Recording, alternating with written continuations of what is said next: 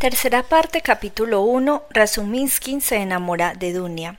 Raskolnikov se incorporó y sentándose en el diván hizo un signo con la mano a Razuminsky para poner fin al torrente de sincera y consoladora elocuencia que dirigía a su madre y a su hermana. Tomó las dos por las manos y durante un minuto las contempló en silencio alternativamente.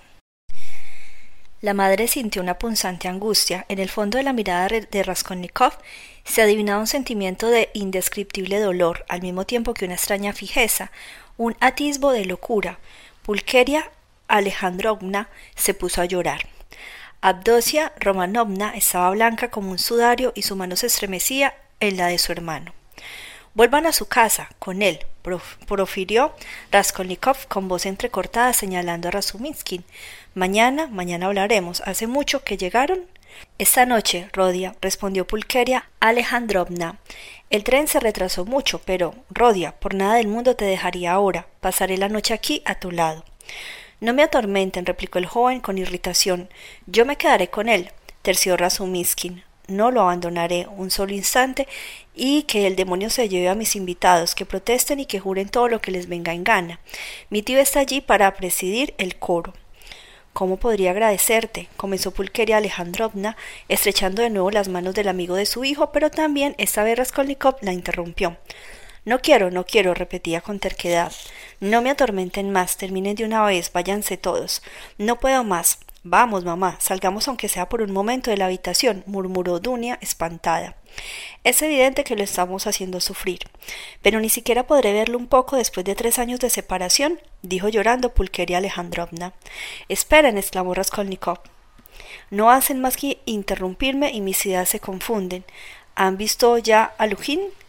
No, Rodia, pero ya sabe que hemos llegado. Supimos que Pedro Petrovich tuvo la gentileza de visitarte hoy, agregónos sin cierta timidez Pulqueria Alejandrovna. Sí, tuvo esa gentileza, Dunia, le dije a Lujín que lo arrojaría de cabeza por la escalera y lo mandé al infierno. Rodia, ¿qué dices? ¿En verdad? ¿Lo dices de veras? exclamó Pulqueria Alejandrovna, presa del espanto, pero se detuvo ante una mirada de Dunia. Abdosia Romanovna, con los ojos clavados en su hermano, esperaba la continuación.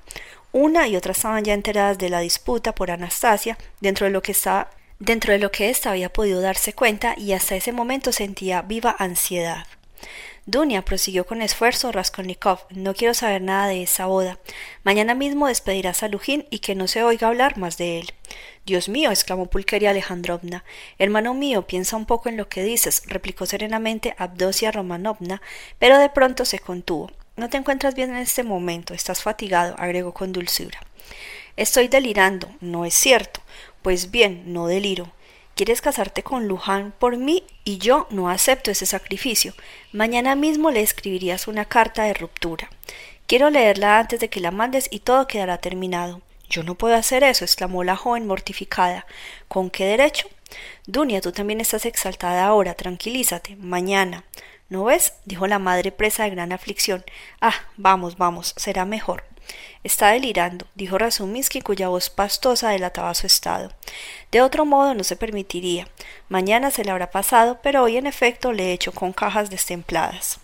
Como es natural, el otro se enfadó pero oraba ante nosotros hacia gala de sus conocimientos acerca de las cuestiones sociales, pero eso no impidió que tuviera que marcharse con la cola entre las piernas. Entonces es cierto, dijo Pulqueria Alejandrovna. Hasta mañana, hermano, dijo Dunia con acento de consideración. Vamos, mamá. Adiós, Rodia. ¿Me entiendes, hermanita? Repitió Raskolnikov reuniendo sus energías. No estoy delirando. Ese matrimonio es una infamia. Si soy un cobarde, tú no debes de serlo también. Basta con uno. Pero por cobarde que sea, dejaré de considerarte hermana mía si te casas con Lujín.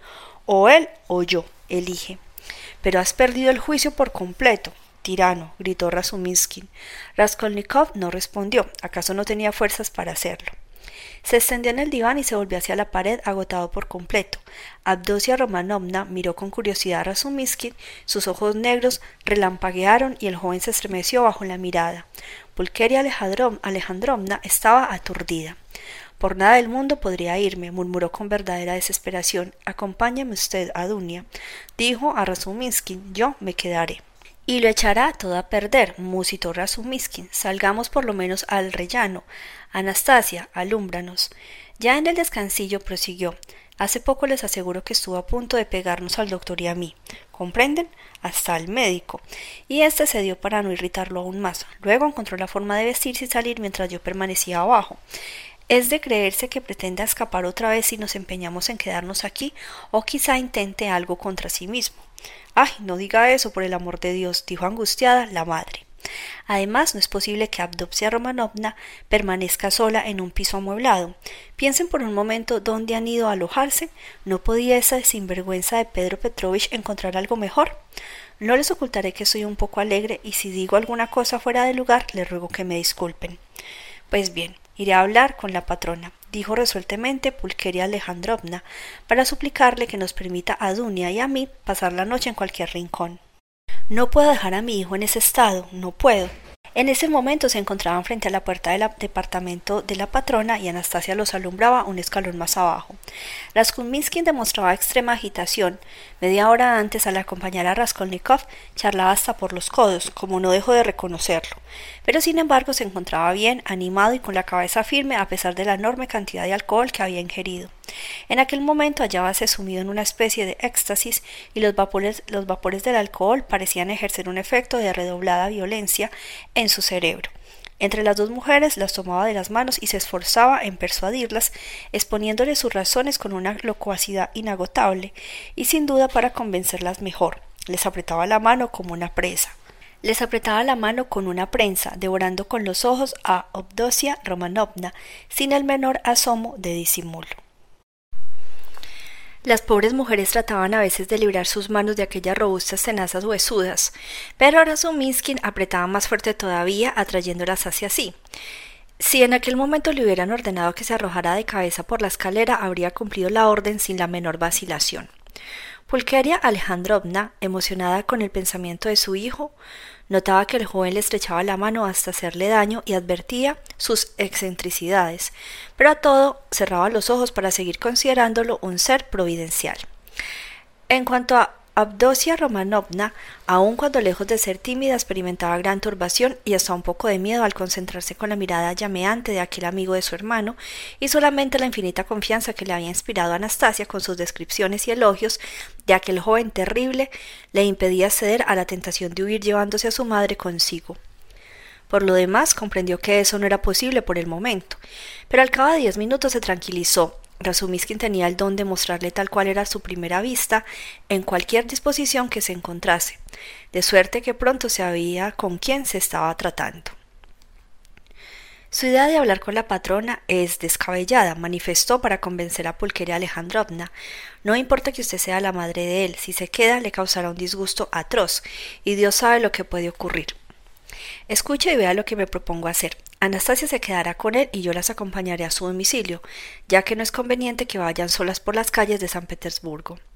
Luego, sin perder un minuto, regresaré volando aquí y les doy mi palabra de a que al de que al cabo de un cuarto de hora iré a darles noticias, a decirles cómo está, si duerme o no. Después iré a mi casa porque como ya les dije tengo invitados que a estas horas deben de estar más borrachos que una uva. Hablaré con Sosimov, el médico que lo atendió durante su dolencia y que con toda seguridad no estará ebrio, pues jamás se embriaga. Lo traeré aquí y después de que haya visto a Rodia iré nuevamente a casa de ustedes. Es decir, en una hora poco menos o poco más recibirán ustedes dos veces noticias de Rodia y las recibirán de un médico, ¿comprenden? De un médico, lo que es muy distinto que si las llevara yo, si me encontrará mal. Les juro que las traeré junto a él, pero si está bien tiene que prometerme que se irán a dormir. Pasaré toda la noche aquí sin que él tenga la menor idea de ello y haré quedar a Sosimov en el departamento de la patrona para tenerlo a mano si es preciso. ¿Quién es más útil en esos momentos, ustedes o el médico? En mi opinión, este último. Por lo tanto, regresen ustedes a su casa. En cuanto a permanecer en el departamento de la patrona, es imposible. Para mí no tendría importancia, pero estoy seguro que no lo consentiría porque es una idiota. Tendría celos a causa de Abdosia Romanovna, quieren saberlo, está enamorada de mí y los tendría de usted también, pero de Abdosia Romanovna con una absoluta seguridad. Su carácter es muy raro, originalísimo. Vamos, también yo soy un imbécil. Dejemos todo esto que a nada conduce. Vamos, ¿tienen confianza en mí? A ver, ¿tienen confianza en mí? ¿Sí o no? Vamos, mamá, estoy segura de que cumplirá lo que promete, dijo Abdosia Romanovna. Rodia debe su existencia a sus cuidados, y es cierto que el doctor consiente en pasar la noche aquí. ¿Qué más podríamos desear? Eso es, usted, usted comprende por qué es un ángel, exclamó Rasuminsky transportado de entusiasmo. Partamos. Anastasia sube a la pieza enseguida y quédate cerca de él con la luz. Dentro de un cuarto de hora estaré de vuelta. Aunque no del todo conforme, Pulqueria Alejandrovna no puso la menor resistencia a Rasuminsky y la tomó del brazo haciéndoles descender la escalera. La madre experimentaba cierta inquietud y se decía, fuera de duda se trata de un joven muy amable y servicial, pero se encontrará en condiciones de cumplir sus promesas, a juzgar por su estado. Adivinó lo que estaba pensando, dijo el pronto Rasuminsky. Usted cree que estoy borracho.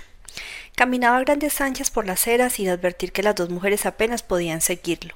Es una cosa tonta, quiero decir, me refiero a mi estado, pero no se trata de eso, no estoy ebrio de alcohol.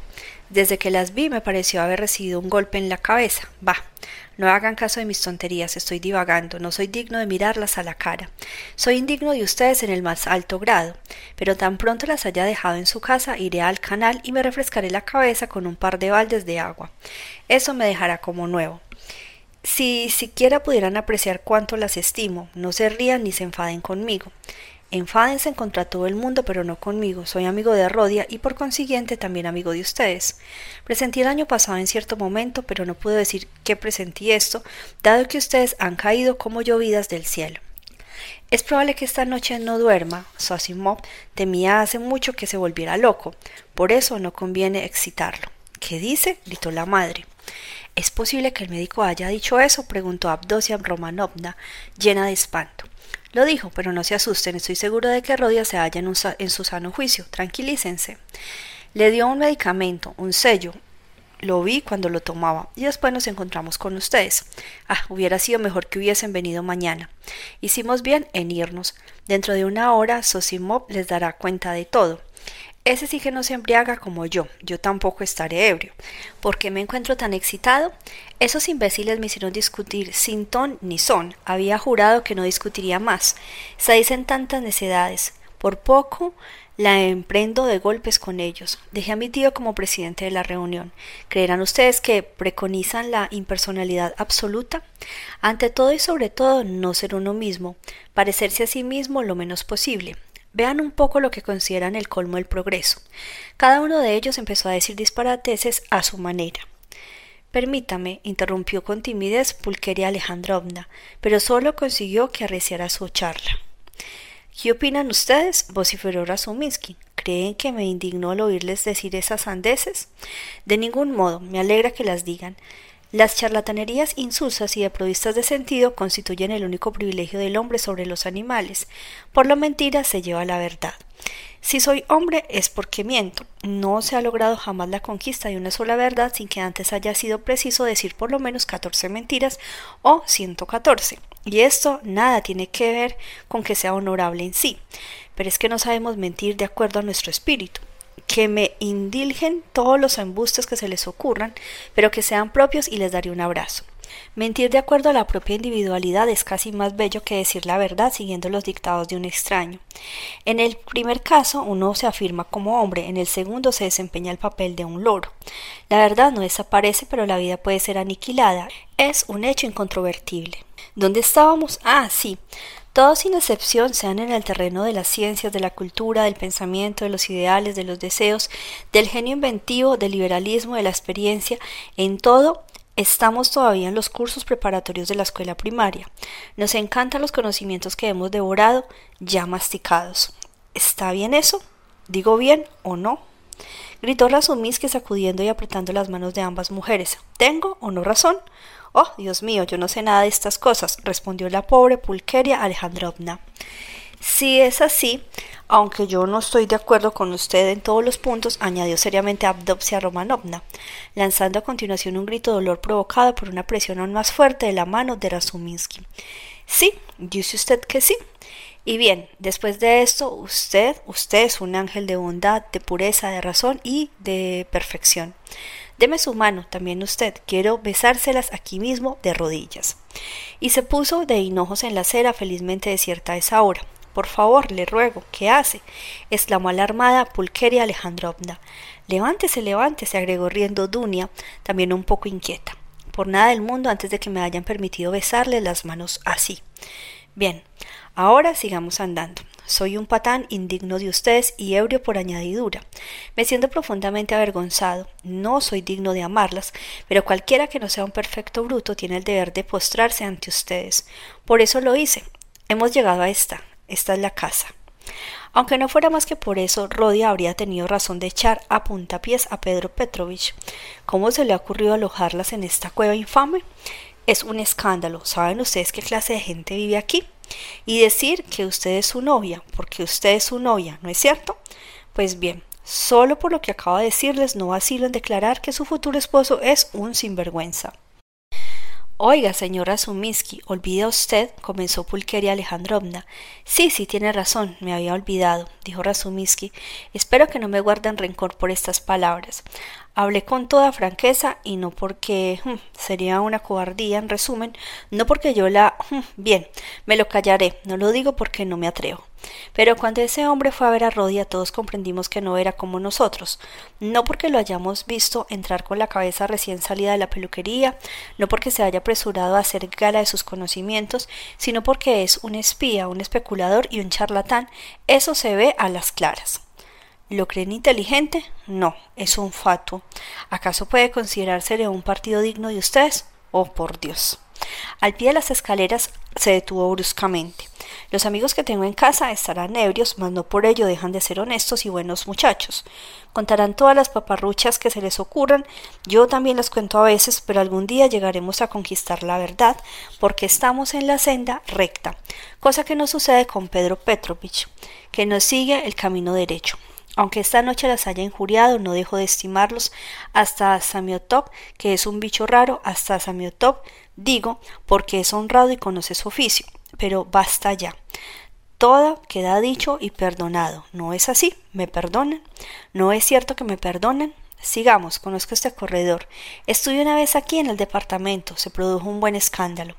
¿Cuál es el departamento de ustedes? ¿El número ocho? Cierren con llave y no abran a nadie. Dentro de un cuarto de hora estaré de regreso y media hora después volveré con Sosimov. Adiós, hasta pronto. Dios mío, Dunia, ¿qué irá a suceder? exclamó Pulqueria Alejandrovna mirando a su hija con aire temeroso y compungido. Tranquilízate, mamá respondió la joven sacándose el sombrero y la mantilla. Dios nos ha enviado a este amigo tan leal. Te aseguro que a pesar de que ha bebido un poco más de lo necesario, podemos confiar en él. Y todo lo que ya hizo por el pobre Rodia.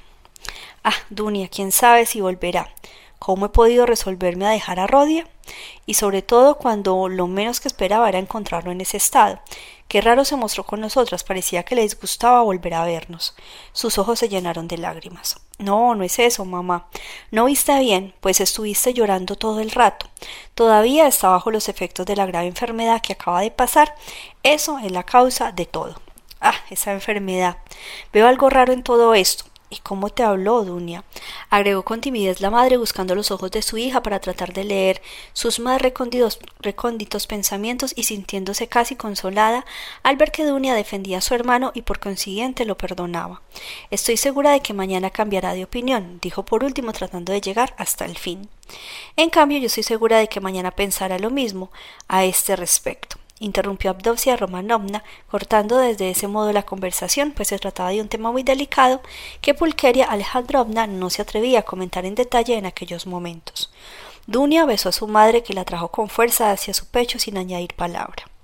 Pulqueria Alejandrovna se sentó y se dispuso a esperar el regreso de Razumiskin, siguiendo con inquieta la mirada a su hija, que se paseaba de un lado a otro con los brazos cruzados, esperando también, sumida en profundas reflexiones. Aquella forma de pasearse era habitual en Abdovsia Romanovna cuando vacilaba en adoptar una resolución y su madre tenía vivo cuidado de no hablarle en tales oportunidades. Sin duda alguna, Razumiskin se había mostrado ridículo en absoluto con su repentina pasión surgida en pleno acceso de embriaguez por Abdosia Romanovna, pero aquello era en cierto modo explicable, al contemplar a la joven paseándose triste y pensativa por la habitación. Abdosia era una muchacha alta, bien formada, fuerte, segura de sí misma, como lo revelaba cada gesto, lo que en nada desmerecía la soltura y gracia de sus movimientos. Su rostro se asemejaba al de su hermano, pero sus rastros todavía más delicados eran de inigualable belleza.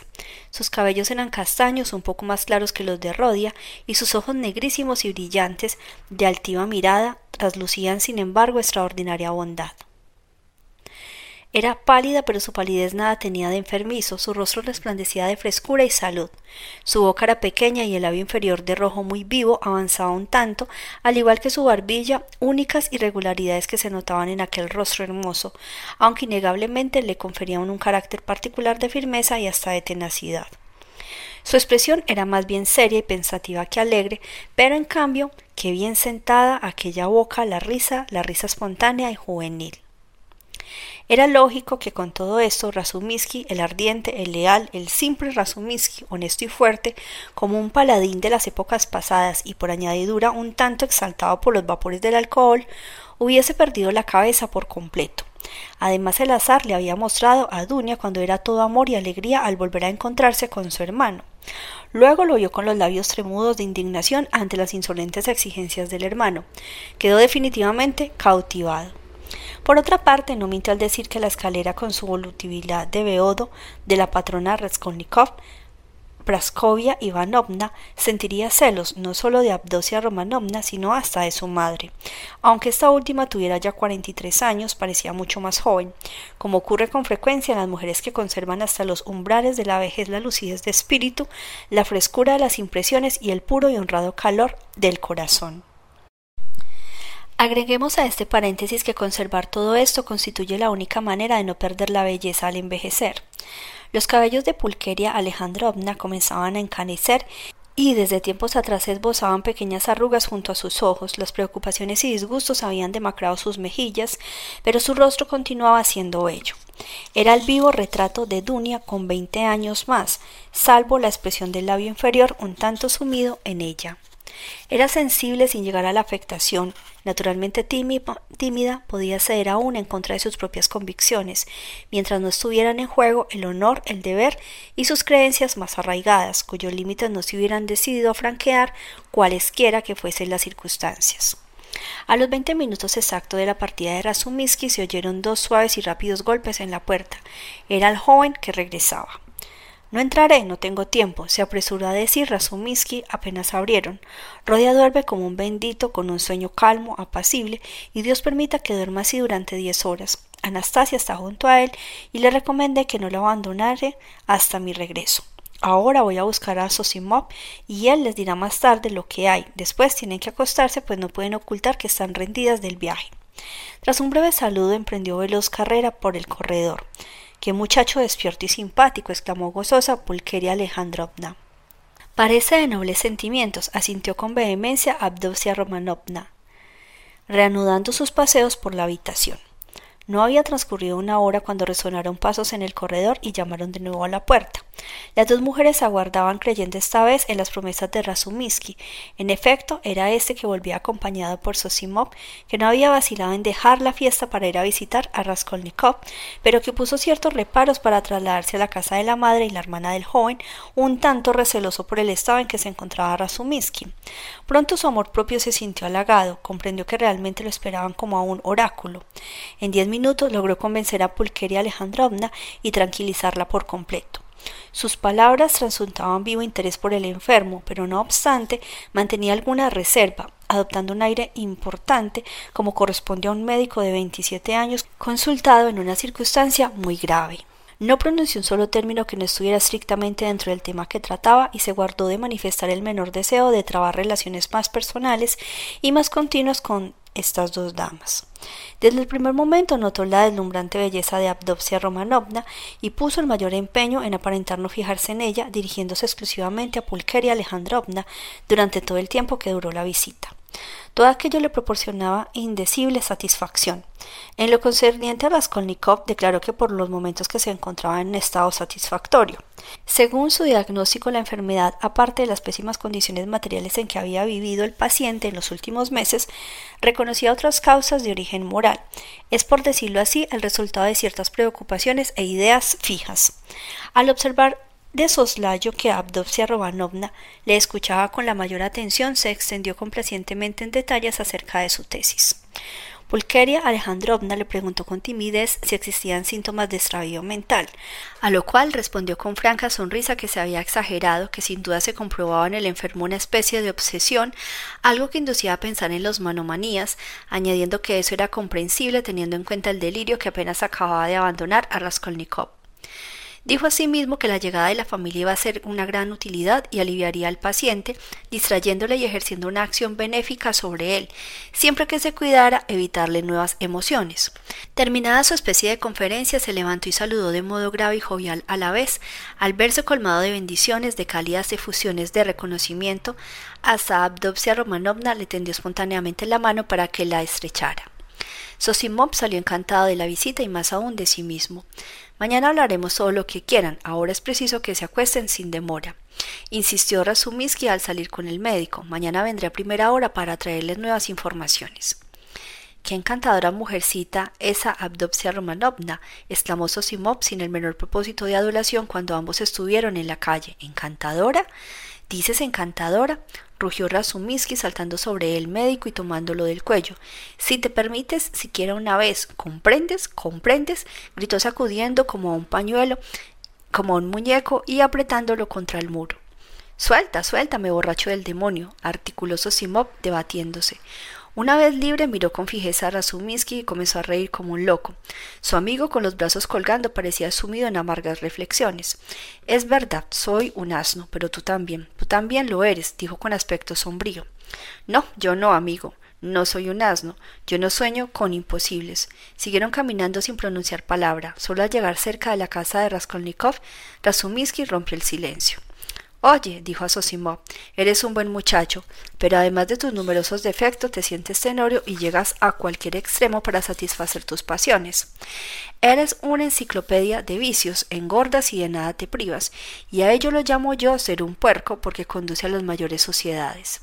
Siendo como eres podrido hasta tal punto, no comprendo cómo puedes ser un buen médico y hasta un médico abnegado un médico que duerme sobre el colchón de plumas y que se levanta de noche para ir a la casa de un enfermo.